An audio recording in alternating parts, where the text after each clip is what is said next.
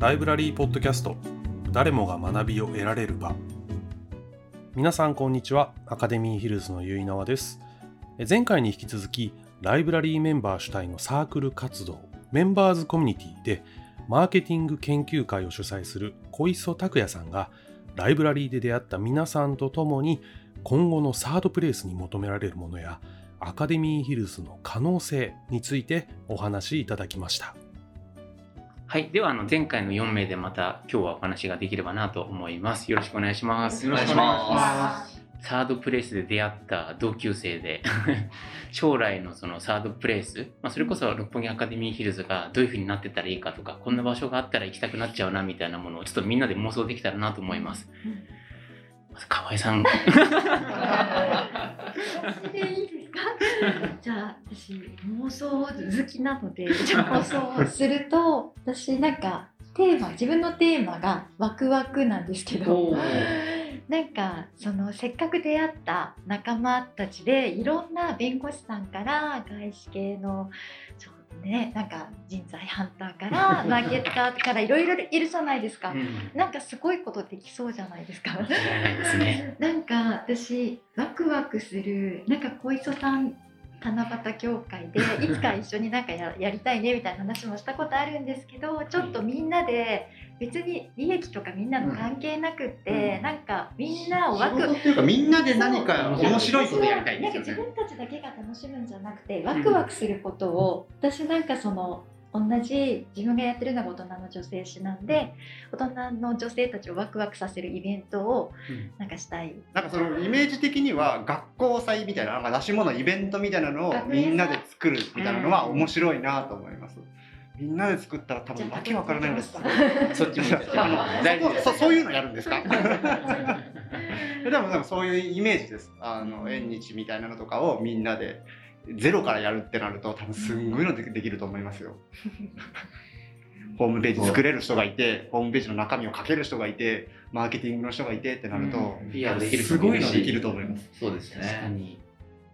に。でも本当最近ここに通ってると、まあ、複数の業っていう、まあ、いろんなその仕事してる人から、まあ、副業っていう世間的なうんその違うところで稼いでる人とかなんか第二の人生とか第三の人生結構考えてる人いるじゃないですか。いっぱいいますよね。まあ、それがその生活のためっていう人もいればなんかワクワクするためっていう方もいらっしゃるので、なんかそこを重ね合わせながらここにいる方々を深井さんがハンティングしてそうですね。声みんなでマーケティング研究会に来て。えでも本当にキャリアもスキルもなんか一個の組織でとどめておくのって今もったいないじゃないですか。あでもその副業は会社によってできたりできなかったりってあると思うんですけど、これからどちらかというと解放されていく方に行くのはおそらく間違いないので、それをこうまあできる範囲内でーシェアしてでそれがでできるのはこの対面でこうみんなで集まってる良さかなっていうふうに思うんですよね。でメタバースで例えば仮想空間で集まってそういうのももちろんできると思うんですけどこう直接顔を合わせて何か話してるからこそ分かる感情の揺れとかそういうのもあると思うのでその空気感っていいじゃないですか。こうなんか意見が合致した時のこのなんてなんて言うんだろうなあのほわっとした感じというか。そうですね。あれはなかなか画面越しでは感じられないんじゃないかなというふうに思うので、それをこう、提供してくださってるこのアカデミールっていうのは、こう何か成し遂げるにはすごくいい場なんだろうなっていうのを思ってますね。だからその未来というか、まあ今の延長上みたいな感じにはなるんですけど、それで、でそれこそ会社、会社じゃないですけど、何か事業みたいなのできたら、本当面白いと思いますし、なんかね。みんなそれぞれの目標があったり夢があったりしてここに通われてると思うんですけど、なんか一個一個のことに向かってみんながやったらものすごい力になるだろうなってちょっと思ったりもしてそういうそれをサードプレイスにできたらもう一個みんな楽しみができてね。自分たちもワクワクするんだけど発信するものでワクワクしてくれる人がいたらうん。もっとワクワクしますよねきっとでね。も時代に合ってますよね。なんかその、うん Society 4.0とか5.0みたいな言葉聞いて、うんソ Society 4.0が情報社会で、うん Society 5.0が創造社会みたいなの新しく作り出すみたいな空気がこれからより流れていくじゃないですか。うんで、ここで出会うでも一緒に作るってところまではなんかまだそんなに形作られてないと思うんですよね。でも素敵な方々がいてなんか一緒にやりたいねってみんなで言っていて、そこをなんか後押しするような、まあ、それこそサードプレイスになったらここに来ると何か新しい事業ができるとか仕事以外にワクワクすることができるっていうことで、うん。なんか未来に確かに合致してるなって思いました。うん。そうですね。今のここまでの話だとこうなんかこう人とのつながりを求めてる人が集まってるみたいな感じにもなりますけど でもそうじゃない部分もあるじゃないですか。そうですね。やっぱ多様性だからこう一人で作業したいなとかそのコミュニティを作りたい時にはコミュニティの場に行ってっていうのがそういうこう多様性がこう実現できてるっていうのはすごくうん。もう今に今の時代にちょうどいいっていうのをすごく感じるのでその良さはどんどん伸ばしてほしいなっていうふうに思います。うん。素晴らしい。うん間違いないですね、はい人それぞれですからね使い方に関しては。自分自身もなんか人とつながりたい日と集中したい日がうんあるからあー自分自身もなんか使い分けられますよね。今日はもう一人で音をシャットアウトした日で集中して考えて、で今度次の週はみんなとワイワイみたいな。まあ部屋が分かれてるからちょうどいいですよね。ねああそこにいるってことはあのあんまり話しかけちゃダメなんだなとか、ああそこにここにいるってことは話しかけて大丈夫なんだなっていうの分かりやすくていいですよね。そうですね。実際大企業のオフィスもだんだんそういうふうになってうんフリーアドレスになってその階とか部屋によってどういううんどういう仕事をしてるかっていうのを分けるっていうでもあの会社も増えてるみたいなんで、うん。そういう使い方はいいですよね。いいですね。はい。あの私の知り合いでそれこそあのシェアオフィスとかコワーキングスペースをあの2000社束ねている知り合いがいるんですよ。すごい。そこは何してるかっていうと実はそこの場所を貸している。うん。だけれどもサービスがないってところに2000社にサービスを提供してる会社なんですね。なので、まあ、これから、まあ、多様性っていうことで働き方が変わっていく中でそういう場所ってどんどん増えていくと思うんですけどあるシェアオフィスは人が全然集まらなくて困っているとかあとはそれをサービスをより良くしていきたいけれどもリソースがないっていったところを提供している会社なんですけどやっぱりつながりたいっていう欲求は結構やっぱあるんですよ事実。コロナ禍逆にそうコロナ禍逆になんかそうつながりたいっていうなんかあのつながれリアルになかなか集まれないけど、そうですね。逆につながりたいっていう気持ちはやっぱベースにみんなどこかあるんですかね。逆にあると思います。ねなんか人に関わりたいですからね、基本的には。うん。それがないとできないこともやっぱりあるからここに来るとなんかちょっとその可能性が高まりますよね。うん。でもそれこそファッション業界ってメタバースで、うん。なんかみんながその VR 上でデパートで購入するみたいなソフトいろんなところ出してるじゃないですか。あの結構みんな通販買いがこのコロナ禍ですっごい多くなっててで制服化してでなんかあの人気があるものにわーって集中してうん。それが売り切れちゃうっていう現象があこの3年間ですごい起こっていて大人の女性は白シャツ黒パンツみたいな持ってる白シャツに黒パンツみたいな それが制服みたいになってきてたんですけど読者さんたちと話しているとなんかそうすると冒険ができないっていうんですよ。なんか冒険って試着して、はいであこの色私に似合うかなとかショップに向かわないとできないことがあって、なんか自分がなんか枠から出れない人に通販だけしてるとなっちゃうって言っててやっぱりそのなんか欲しいものって取りに行かなきゃいけない時もあってそれも使い分けで通販は通販でいいけどなんかリアルのショップで店員さんと話してやっと自分ってこういうのが似合うんだとかこういう冒険してみようって思うっていうことがあるので、二極化？やっぱ2つの使い方をどっちもか方がいいですもんね。こっちをもうとでも今コロナ禍やっと伊勢丹が売り上げがすごい去年を越したって、なんか先週おっしゃってたんですけどでもやっぱりリアルにみんななかったものを求め始めて、ここだけじゃ通販だけじゃダメなんだみたいなやっぱり仮想だけでもダメだしやっぱりなんかこうつながるっていうことがファッションでもやっぱりそれが背中を押してくれたりするんだなみたいなことは読者さんと話しててそこをもうまた勉強になるお話いただきましたね。なんか確かにこうインターネットとか便利ですけど欲しい情報しかいかないですもんね。うんもちろん今こうどんどんどんどん来ますけど広告とか来ますけどそうは言っても自分欲しいものしか見ないじゃないですか。そうインスタとかも1個見るとなんか似たような情報すごいそうです。似たやつだけ出てきそうますから。似たやつだけすごいどんどんどんどん来るから自分の凝りか、なんかこう思考が凝り固まってっちゃうんですよ、だからなんか外に出るとああれもいいなこれもいいなってちょっと見て思ったりとか確かに。するしおしゃれな人見るとわあ素敵って思ったりとか心がやっぱ動くには外に出るたりリアルになるみたいなこそうですとが、ね。なんかやっぱ心を動かすことに飢えてると思いますみんな。うん。なんか。ワクワクですかやっぱり？ワクワクです。確かに、まあ、そういう世界観が作れたりつながるっていったところがなんかサードプレイスの今後未来には必要ってことなんですかね。うん。かここはそのアカデミールさんは図書館でも僕の完全な印象ですけど、図書館でもないしシェアオフィスでもないみたいな、そのプラスアルファそうです一歩先、ね一歩先じゃないか何歩まあかすでにそうもうなんかもう先にある感じですかね。だからが学校学校ですよね。まあ同級生同級生。そうそうそうそうなんかそうそうなんですよね。ここが確かに図書図書館ライブラリーって言いながら図書館でもないしなっていう。でシェアオフィスでもないしなみたいな。しかもなんかこの広い空間で、うん。なんかそのみんなが東京タワー見たり、あなんかあっちで時々富士山が見えるうん見えますよねか、なんかその気分気分を変えたりとかなんかその自分がちょっと前に進めなくてでこうスランプみたいな時ってあるじゃないですか、そういう時になんかこの地上から離れて上に登って はい。ちょっとここ一周してみたりとかするだけでも気分が変わったりと。かなんかその他の場所にはないちょっとつながりもそうですけど、まいろんな使い方が確かにできるっていう自分の体調もやりたいことも毎日違うんでここで変えられたりはするかなみたいな感じは自分の使い方を変えております。感情の生き物ですもんね人間は、うん。うん。確かにここの空間と、まあ、出会う方と、それがあるからなんかアイデアが着想されるみたいなものもありますしこんな天井の高いシェアオフィスあります？大丈夫なのかって心配になっちゃいますもんね。この贅沢な使い方。本当です本当に空間でだけたまに仕事してると花火が上がったりするじゃないですか。もう得した感じですよね。変ななんか素敵なレストランとか予約してここが一番見晴らしがいいとか確かに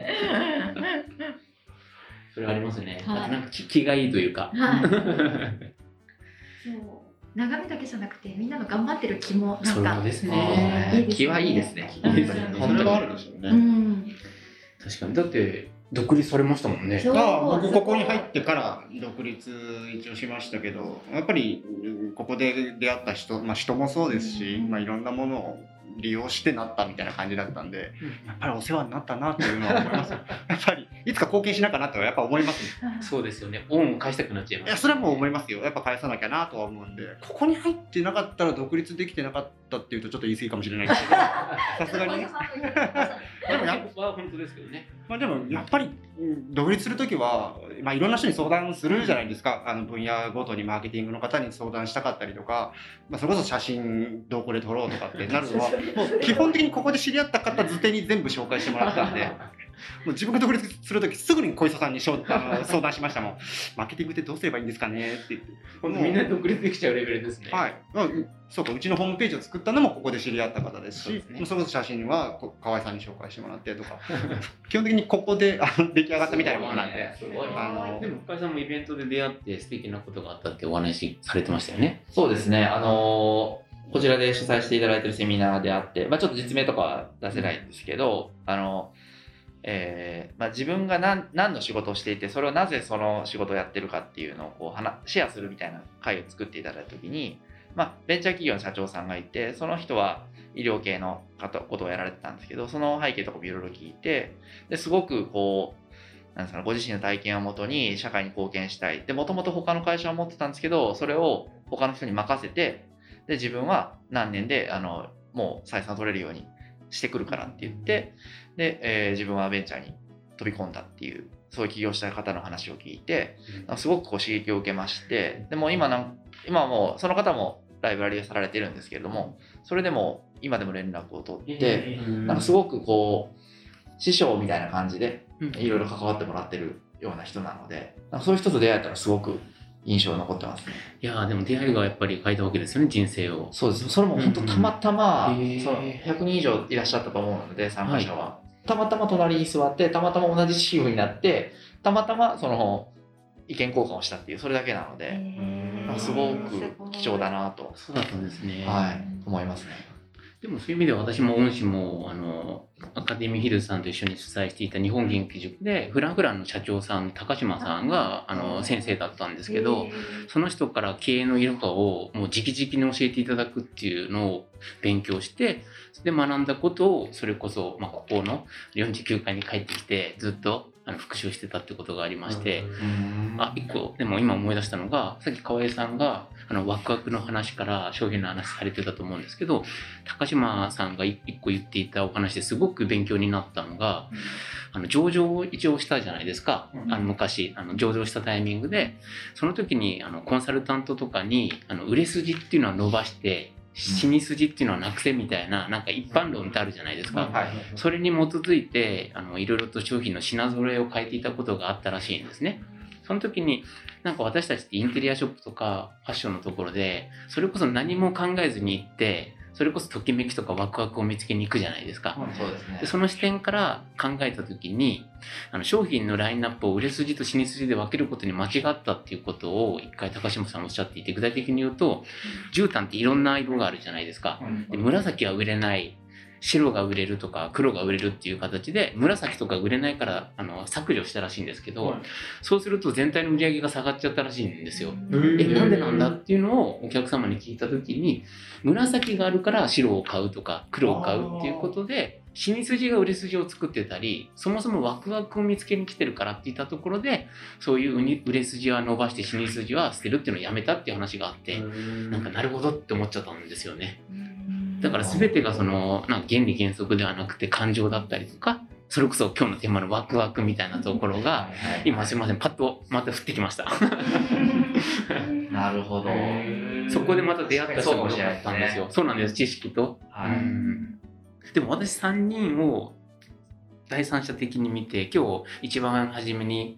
こういうふうな場所で話したいなと思った時に、やっぱり顔がパパって浮かんできたのがこの3名だからこういうふうにスタートしたと思うんですけれども、なんか3人の特徴としてチャンスつかむのが上手な方ですよね、みんな。そんな気がして。そう、そうなの。意外に私、得意かな得意ではないですか。まあ小磯さんと仲良くなりたかったっていうのがあったんで、あいやいやいやまあそのチャンスは使いましたけど、それどうなんですかね。なんか私はそういうふうに見えちゃって、意外にいつもお誘いするとまあ、常に前のめりな3人な気がしますよそっちですかね。ね。とりあえずやってみようみたいな雰囲気はあるとは思いますよ。そうですね。とりあえず怖いからちょっとやめとこうみたいな雰囲気の3人ではないですね、多しょう分。がないやみたいな。はい。とりあえず行ってみようみたいな。じゃあ大事なコンセプトは前のめりってことですかね。かなとサードプレイスに必要な。嫌がられそうですね。でもそうしないと出会えないですし、その後作れないですもんね。いくら素敵な環境があっても飛び込むっていうことがなければうん前のめりで。で飛び込む力もそうですし、あの、じゅ需要される。感じもあるじゃないですか。あります心理的安全性というか。あります それはめちゃくちゃ高いなと思うので、今回も、とりあえず飛び込もうと思って、まあ、チャンスかどうかはちょっと別として、あの、まあ、このいい機会にこう登場させてもらおうと思っても、まあ、なんとかなるよなっていう、うんそれがやっ確ぱあるかになんとかなるんですね。なんとかなるでしょ一応やってみようなんとかなるやも3人です。だと思います。さすがまとめましたね。前のめりでなんとかなるってことで。多分声かけられて3人とも断る選択肢は最初からなかったまあ行こうか、とりあえず。なんとかなるだろう。いつだろうな、みたいな。いいですね。いや、それがじゃあ3本のやりさ、あとみんなって感じですかね。う。うんんみんなでうん前のめりでなんとかなるみたいな。会社以外でみんなで前のめりになれる場所ってそんなになかなかないですね。仕事そうですも本来はそういうのをいっぱい持ってうんた方がいいのはもちろんわかるんですけど、うんなかなか作ろうと思っても作れるもんじゃないじゃないですか。うん自分で人を集められるかって言ったらそこまでもないので、うんそういう時に来れるのはいいですよね。うん来たら何かあるかなっていう、それは楽しい感じしますね。じゃあ未来のサードプレイスはどちらかというと環境が用意されていたら私たちがいかに行動するかみたいなとこってことなんですかね。あそうですね。もしかしたら。結局のところ自分の行動次第っていうことかもしれないです。どんなにいいところでも自分が頑張んなかったら楽しくはならないでしょうからね。あのちょっと聞いていただいている方本当にありがとうございました。ありがとうございました。ではなんかまたお会いできる日楽しみにしております。はい、大丈夫ですかね。じゃあ、はい。大丈夫ではすまたありがとうございましたありがとうございました。皆さんいかがでしたでしょうか？キャリアもスキルも一つの組織に留めておくのはもったいない副業の流れに向かう。利益とか儲かるではなく利他的に、そしてみんなのワクワクのためにという皆さんの言葉を聞くと、今後のサードプレイスに求められるものが見えてきたように思いませんか？今後も多様で多彩なライブラリーメンバーの皆さんのインタビューをポッドキャストでお届けしてまいります。どうぞお楽しみに。ライブラリーポッドキャスト誰もが学びを得られる場